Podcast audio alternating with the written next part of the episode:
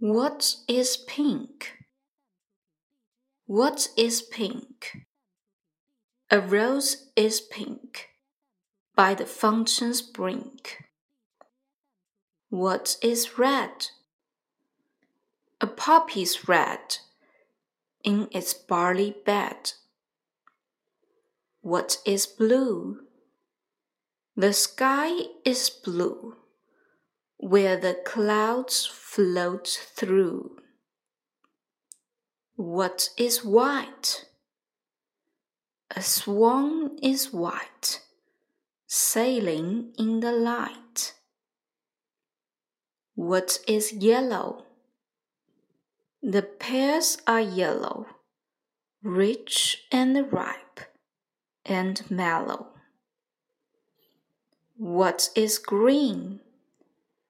The grass is green, with small flowers between. What is violet? Clouds are violet in the summer twilight. What is orange? Why, an orange, just an orange.